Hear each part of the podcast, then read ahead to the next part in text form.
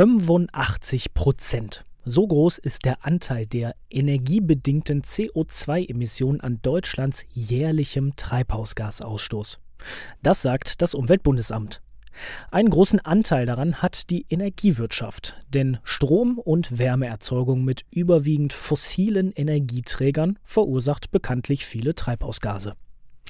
Das langfristige Ziel der Branche ist aber eine klimaneutrale Energiewirtschaft, auch bekannt unter dem Schlagwort Net Zero.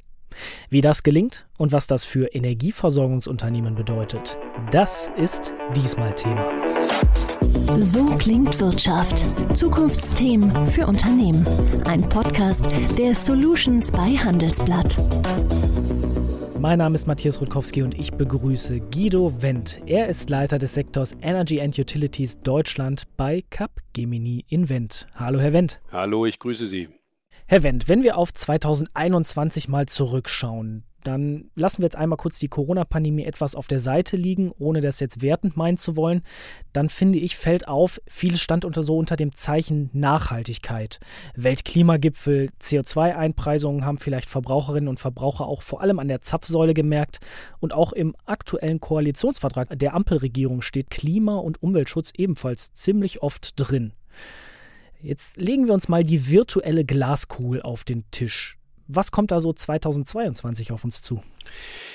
Auf jeden Fall sind wir guter Dinge, dass da sehr viel auf uns zukommen wird, denn die Faktoren haben Sie schon angesprochen und ich glaube, dass insbesondere die äh, neue Regierung, die wir am Start in Deutschland sehen, sehr viel dafür tun wird, jetzt endgültig den Turnaround hinzubekommen und die Rahmenbedingungen dafür zu setzen, dass wir wirklich Net Zero werden und dass wir wirklich die Kurve noch kriegen, so es denn möglich ist, in Richtung einer emissionsfreien äh, neuen Welt. Wenn Sie sagen, endgültig den Turnaround kriegen, Rahmenbedingungen schaffen, was heißt das genau? Naja, wir haben ja in der ähm, aktuellen Situation einige Hürden, die uns äh, im Wege stehen, wenn es darum geht, sehr schnell zu transformieren. Das ist einmal der, das Strommarktdesign und ähm, wir haben aber auch Themenstellungen, die beispielsweise einem schnellen Netzausbau im Wege stehen. Wir haben also eine ganze Reihe von Regularien und Steuerungsimpulsen, die sicherlich unter der neuen äh, Regierung deutlich angepackt und verändert werden. Ich habe es eingangs schon erwähnt, die Energiewirtschaft und auch die Energiebranche an sich ist einer der Hauptverursacher von CO2-Emissionen in Deutschland, aber auch weltweit. Energieversorgungsunternehmen, die uns täglich eben mit Strom, mit teilweise mit Wärme und äh, Co. versorgen, die stehen natürlich dann auch unter einem großen Transformationsdruck würde ich jetzt einfach mal so behaupten. Was heißen denn jetzt so diese kommenden Entwicklungen, die im Koalitionsvertrag stehen, die aber auch gesellschaftlich und politisch insgesamt auf die Unternehmen herangetragen werden? Was heißt das für Energieversorgungsunternehmen von morgen? Nein, die Größe der äh, Transformation, die Größe der Herausforderung ist natürlich gigantisch. Man muss sich das einfach bewusst machen, was jetzt im Koalitionsvertrag niedergeschrieben wurde und was, was das auch rein praktisch bedeutet. Am Beispiel der Erneuerbaren vielleicht mal gesagt, ähm, wenn wir mit der gleichen Geschwindigkeit weitermachen würden wie in den letzten zehn Jahren, dann würden wir ungefähr 25 Jahre brauchen, um die Ziele zu erreichen, die wir aber mit dem neuen Vertrag festgeschrieben schon in neun Jahren erreichen wollen. Man sieht also äh, an dem einen Beispiel, und es gibt noch viele weitere, die Herausforderung ist gewaltig. Und da die Energiewirtschaft selber im Zentrum der Veränderung steht, sozusagen der Kristallisationspunkt der Veränderung ist, muss natürlich die Energiewirtschaft auch an vielen Stellen gleichzeitig Anpassungen vornehmen. Sie müssen innovativer werden. Sie müssen deutlich mehr in Richtung IT-Intelligenz äh, sich entwickeln. Sie müssen gleichzeitig schauen, dass sie mit neuen Produkten und Dienstleistungen ihre Kunden ansprechen und auf die Reise mitnehmen.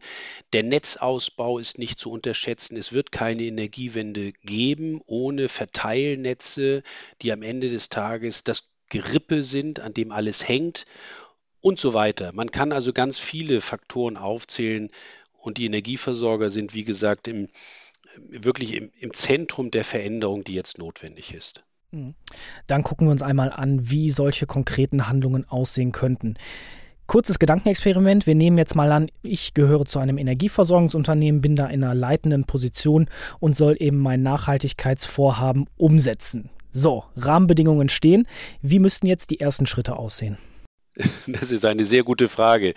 Und in der Tat äh, trifft das sogar die Realität sehr, sehr gut. Wir haben da jüngst auch eine, eine sehr umfangreiche globale Studie durchgeführt. Äh, die meisten Energieversorgungsunternehmen haben natürlich schon etwas unternommen. Sie tun etwas, es sind einzelne Aktivitäten an der einen oder anderen Stelle.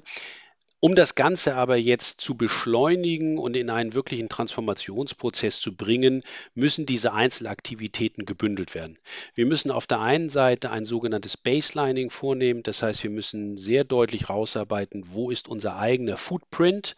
Die Problematik dabei ist, wir reden natürlich nicht nur von uns selbst, sondern wir haben natürlich auch einen Footprint, der etwas zu tun hat mit der Wertschöpfungskette der Supply Chain unserer Zulieferer, äh, der ist natürlich gar nicht so einfach zu bemessen, weil es ja nicht nur in meiner eigenen Hand liegt, wie der dann aussieht. Nachhaltigkeit heißt ja aber auch, dass Firmen, vor allem auch in diesem Beispiel Energieversorgungsunternehmen, erstmal vor ihrer eigenen Haustür kehren müssen. Genau, also das ist, ist glaube ich, immer zweierlei. Ein Energieversorgungsunternehmen hat zum einen die Aufgabe, selber Net Zero zu werden. Das bedeutet, ähm, dass das äh, Produktportfolio, was das Energieversorgungsunternehmen anbietet, grün gestellt wird. Also denken wir mal an die Commodity, Strom und Gas beispielsweise. Es bedeutet aber auch, dass natürlich der eigene Fuhrpark äh, äh, emissionsfrei gestellt wird oder dass die Gebäudewärme, die das Energieversorgungsunternehmen für die eigenen Bürogebäude benötigt, äh, emissionsfrei gestellt ist. Also das ist mal der eigene Footprint. Das ist eine Art Hygienefaktor, das gehört dazu, das muss ich natürlich tun. Aber auf der anderen Seite, und das meinte ich vorhin mit dem Thema äh, Kristallisationspunkt. Auf der anderen Seite ist der Energieversorger ja noch mehr. Er ist zum einen ähm, ein Dienstleister für Privat- und Gewerbekunden, Geschäftskunden und die wiederum benötigen dringend Hilfe, Beratungshilfe, Unterstützung, Dienstleistungen, wenn es darum geht, dass sie ihr eigenes Geschäft emissionsfrei stellen wollen. Da bestehen also für Energieversorgungsunternehmen wirklich tolle Chancen und Optionen, sich zu positionieren mit neuen Produkten und neuen Dienstleistungen. Und zum anderen ist ein Energieversorgungsunternehmen häufig zumindest, wenn es denn dann äh, kommunal geprägt ist, wie bei Stadtwerken, häufig auch ein Bestandteil der Stadt, der Kommune.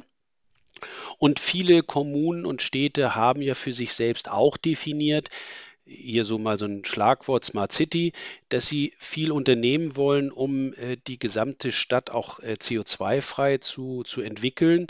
Und da spielt der Energieversorger häufig eine Rolle, wenn es beispielsweise darum geht, neue Quartiere zu entwickeln, also neue äh, Stadtteile, wo ganz individuelle Wärmekonzepte entwickelt werden müssen oder ähnliches. Also auch dort hat der Energieversorger eine Rolle. Ähm, einmal sein eigener Footprint, einmal als äh, Teil der Stadtentwicklung für die Kommune und einmal natürlich als Dienstleister für Privat, aber insbesondere auch Gewerbekunden oder Wohnungswirtschaft. Mhm. So, jetzt legen wir auch einmal den Finger in die betriebswirtschaftliche Wunde. Sie sprachen vorhin von neuen Produkten und Dienstleistungen, aber auch vom Netzausbau und von Innovationen, die Energieversorgungsunternehmen nun vorantreiben müssen. Heißt unterm Strich eigentlich erstmal, es muss investiert werden. Und wenn es ums Geld geht, da tut es ja oft bei vielen Unternehmen weh. Was heißt das denn jetzt überhaupt für Energieversorgungsunternehmen, wenn sie all das finanzieren wollen, um ihre Nachhaltigkeitsziele zu erreichen? Ich glaube, da treffen Sie den Nagel auf den Kopf. Und ähm, wenn Sie mich persönlich fragen, dann ist ähm, der Grund, warum wir nicht schon weiter sind, als wir es heute sind, ist, glaube ich, nicht nur mangelnde Einsicht oder mangelnde Erkenntnis, sondern ein Teil mindestens mal der Ursache liegt genau in dem Thema Investition und wer soll es denn dann bezahlen. Und die Grundproblematik ist, wir müssen sehr, sehr viel Geld investieren, um die Ziele, die wir uns vorgenommen haben, zu erreichen. Gleichzeitig haben wir eben, wie vorhin schon mal angesprochen, eine sehr dezentrale Struktur in der Energiewirtschaft, so dass die Investitionsmittel aus ganz, ganz vielen unterschiedlichen Unternehmen fließen müssten. Und jedes einzelne Unternehmen hat ja eine ganz eigene betriebswirtschaftliche Bilanz. Schaut also darauf, lohnen sich denn die Investitionen auch für mich als Unternehmen? Und da wird es dann eben im Moment schwierig, wenn man mal drauf schaut, dann sind natürlich die in den letzten fünf, sieben, acht Jahren die Investitionen der Energieversorgungsunternehmen in Energiedienstleistungen, wie wir das nennen, zu einem sehr, sehr großen Teil mindestens mal betriebswirtschaftlich nicht tragfähig. Das bedeutet, es ist aus deren Sicht gar keine Investition, sondern es ist dann schnell ein Kostenfaktor. Und das ist natürlich wiederum etwas, wo jedes vernünftig gewirtschaftete Unternehmen äh, Acht gibt und sagt, auf Dauer können wir uns keine Kosten leisten. Investitionen schon, die haben nämlich einen Return. Ähm, aber ich muss natürlich auch daran glauben.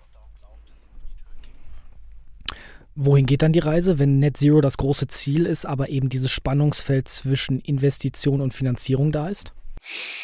Ja, wie gesagt, das äh, ist wirklich eine große Herausforderung. Ich möchte das auch ähm, vielleicht mit einem kleinen gedanklichen Appell mindestens verbinden. Es sind sehr viele Investitionen notwendig und es wird in Teilen sicherlich eine lange Zeit dauern, bis es ein Payback gibt, aus der betriebswirtschaftlichen Perspektive wohlgemerkt. Und äh, da müssen natürlich auch dann die Gesellschafter der Energieversorgungsunternehmen eben auch mit ran.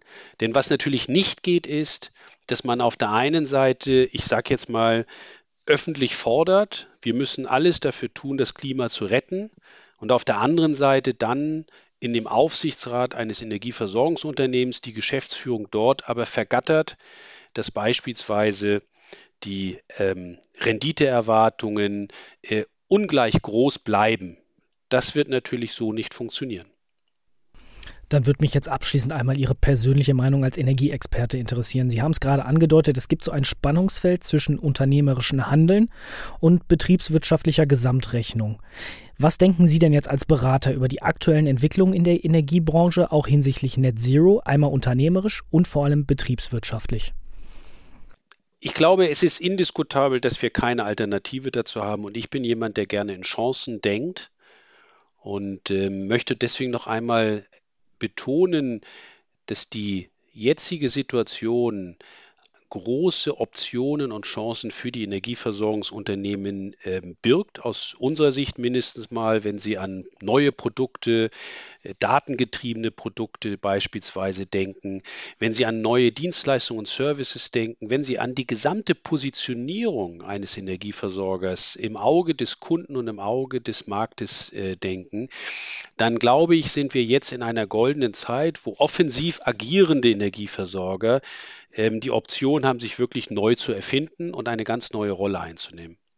Gleichzeitig mh, hm, sehen wir aber, dass es notwendig ist, die bisherigen Kosten, die entstanden sind bei der Ausrichtung des Unternehmens auf mehr Energiedienstleistungen, ähm, als eine langfristige Investition zu sehen, die vielleicht kurzfristig keinen Ertrag abgeworfen hat, zu der es aber gar keine Alternative gibt.